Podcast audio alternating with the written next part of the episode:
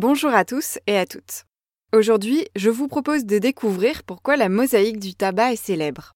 La mosaïque du tabac est une maladie qui touche de très nombreuses espèces de plantes, comme le tabac bien sûr, mais aussi les poivrons, les aubergines ou encore les orchidées. Son principal symptôme est une décoloration des feuilles, formant une sorte de mosaïque verte et jaune.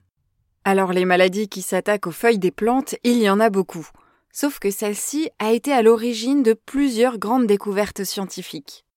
En 1879, aux Pays-Bas, une mystérieuse maladie ravage des plantations entières de tabac.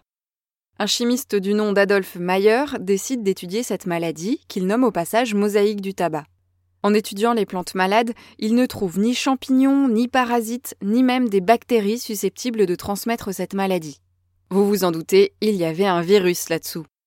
Mais à la fin du XIXe siècle, la signification du mot virus était assez vague et faisait juste référence à des substances qui peuvent propager des maladies.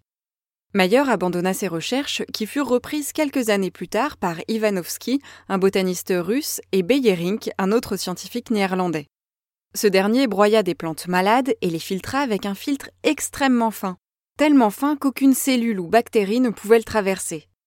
Il injecta le fluide obtenu à de nouvelles plantes qui tombèrent malades à leur tour.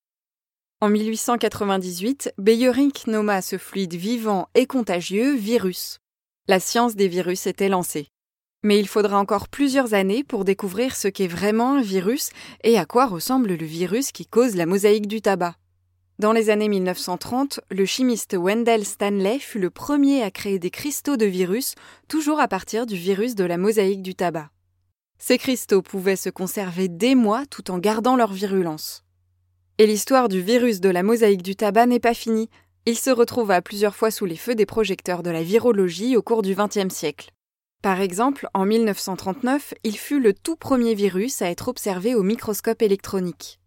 Rosaline Franklin, connue pour son rôle majeur dans la découverte de la structure de l'ADN, a également découvert la structure en trois dimensions du virus de la mosaïque du tabac dans les années 50, ouvrant ainsi la voie à la découverte de la structure de bien d'autres virus.